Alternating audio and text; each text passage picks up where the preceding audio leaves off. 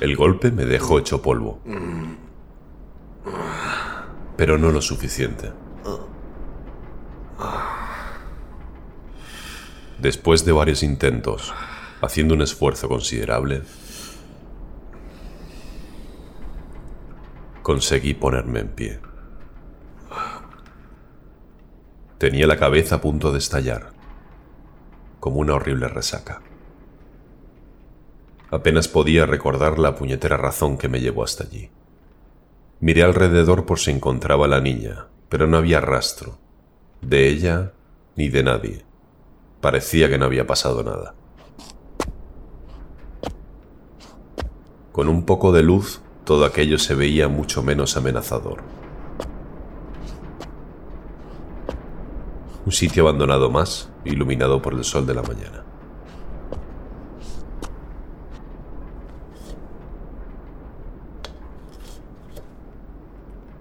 Subí por el único camino hacia la salida, el que me había llevado hasta allí.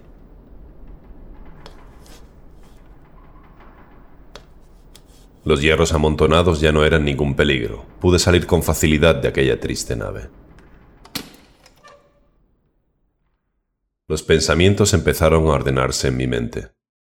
Necesitaba ir al trabajo. Con esa noche tenía suficiente animación en mi monótona rutina. Lo último que me faltaba era perder eso también. Ellos me echarían de menos, especialmente los compañeros del departamento.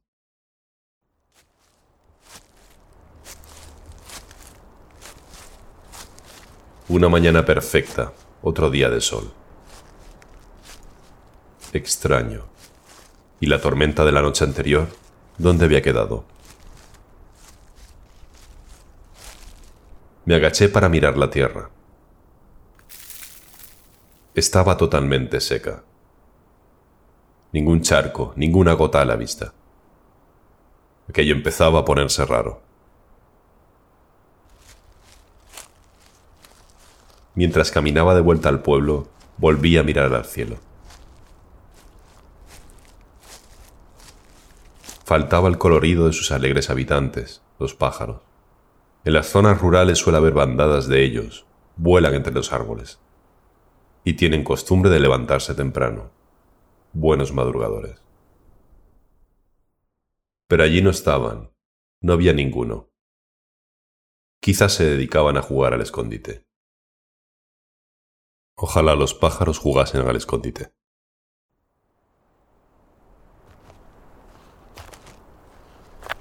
Llegué hasta la entrada del pueblo. Lo primero que encontré fue la plaza principal. Un desgastado suelo de piedra me lo indicaba.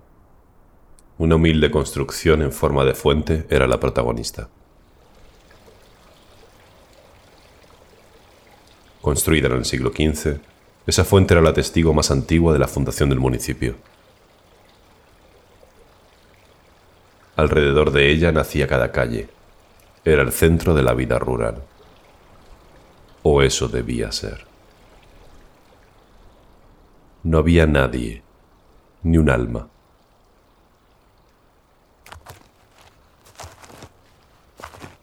Me acerqué hasta un bar. El bar, porque no había otro. Abrí la puerta. Si esperas encontrar algún ser humano, ese era el sitio adecuado, desde luego. ¿Hola? Las sillas, las mesas recogidas, la barra limpia, las botellas de alcohol en la repisa, el grifo de cerveza impasible, solitario. Pero nada, nadie. Todo aquello me daba muy mala espina.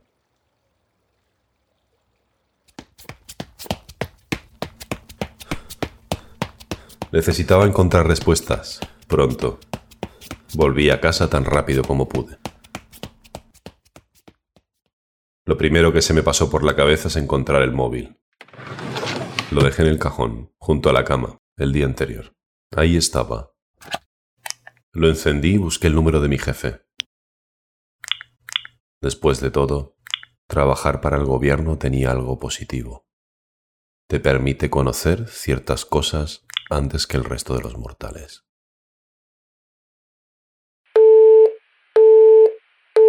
no daba tono. Me paré un momento a mirar y pronto supe la razón. Sin señal. La cobertura también se había disipado en la nada. Definitivamente, ese era mi día de mala suerte. Ya no tenía más cartas en la mano. Fuese lo que fuese aquello, parecía que iba en serio.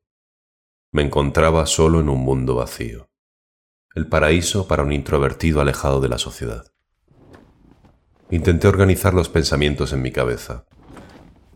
Todo se había reducido a buscar el porqué de lo que pasaba.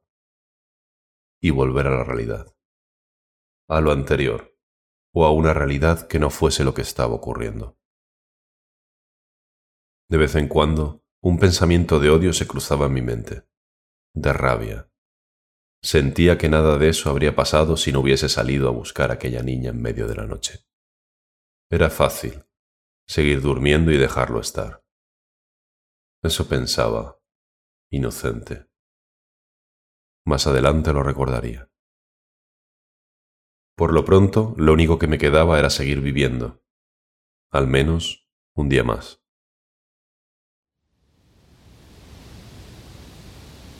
Esa noche no pude dormir. Cerré la puerta y me quedé tirado en la cama, mirando al techo. Salir en la oscuridad tampoco era una opción. No quería repetirlo. A la mañana siguiente, mi estómago vacío me recordaba que necesitaba comer algo. Fui a la cocina y abrí los cajones de la despensa. La comida seguía ahí, un par de latas, arroz, leche y algo de café. Improvisé el desayuno y lo tragué sin ganas, haciendo el esfuerzo. Salí de nuevo a la calle. A ver si hay alguien aquí. Tenía esperanzas de encontrar a alguien.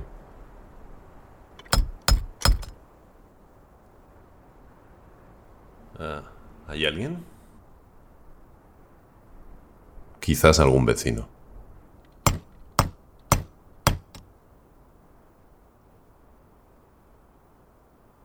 Eh, ¿Hay alguien ahí? La ausencia de respuesta se repetía en cada portal. El resto de la calle estaba solitaria. El sonido de la gente se había marchado y en su lugar quedaba el silbido del viento en cada esquina. En ese momento me di cuenta que tenía que empezar a acostumbrarme. Y mejor hacerlo cuanto antes. Esa noche tampoco dormí. También se hizo bastante larga. Saqué de nuevo el móvil.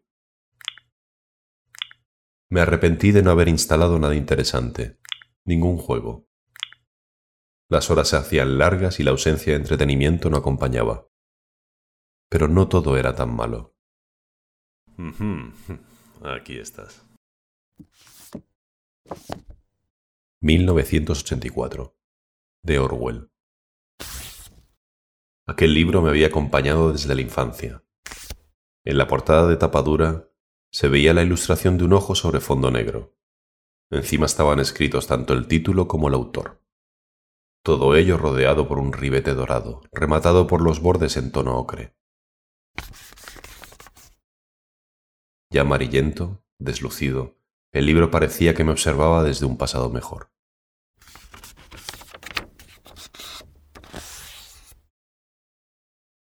Siempre quise leerlo, pero nunca tuve tiempo.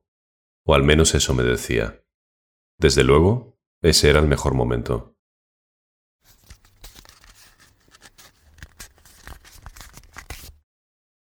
Ese libro me acompañó durante los siguientes días en mi nueva rutina.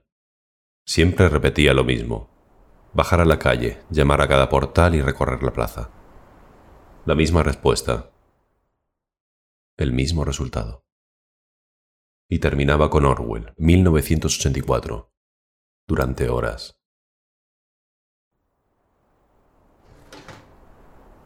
Cuando atardecía, bajaba la basura como un día más, que se iba acumulando en el contenedor.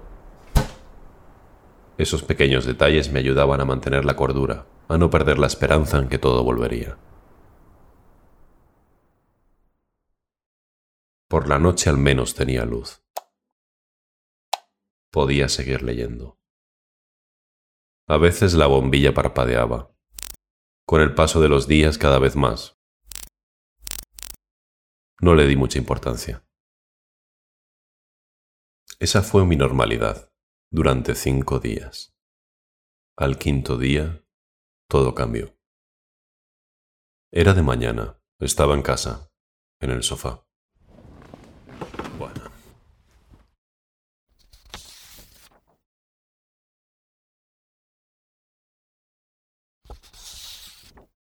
En fin.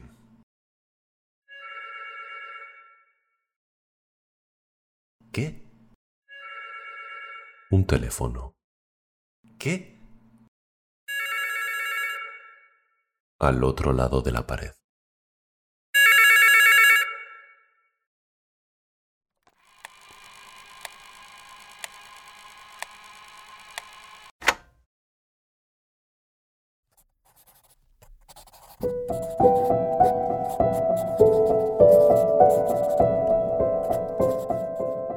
Exiliado inconsciente, perdido en la sombra, cabeza de mente de vida corta. Apartado de casa, ventana rota, tu mente se escapa, tu cuerpo se agota.